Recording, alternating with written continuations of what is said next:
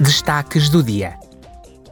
A Comissão das Liberdades Cívicas, da Justiça e dos Assuntos Internos reunir-se-á com representantes da ONG Médicos Sem Fronteiras, com a Frontex e com a Guarda Costeira Italiana.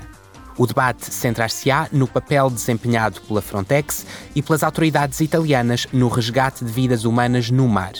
A reunião deve-se ao incidente do passado mês de fevereiro, no qual mulheres e crianças morreram depois de um barco de madeira que transportava migrantes da Turquia se ter partido após embater em rochedos ao largo da costa da Calábria.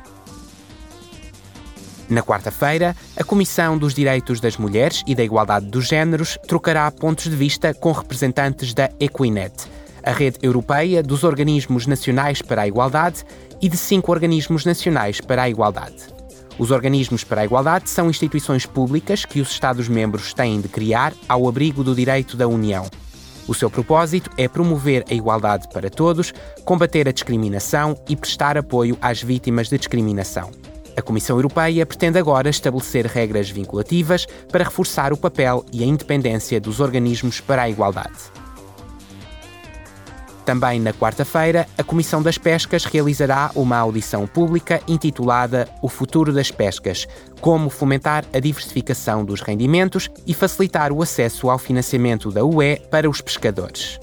A Comissão Europeia propôs recentemente um plano de ação controverso para conservar os recursos pesqueiros e proteger os ecossistemas marinhos, juntamente com outras iniciativas de aplicação do Pacto Ecológico Europeu.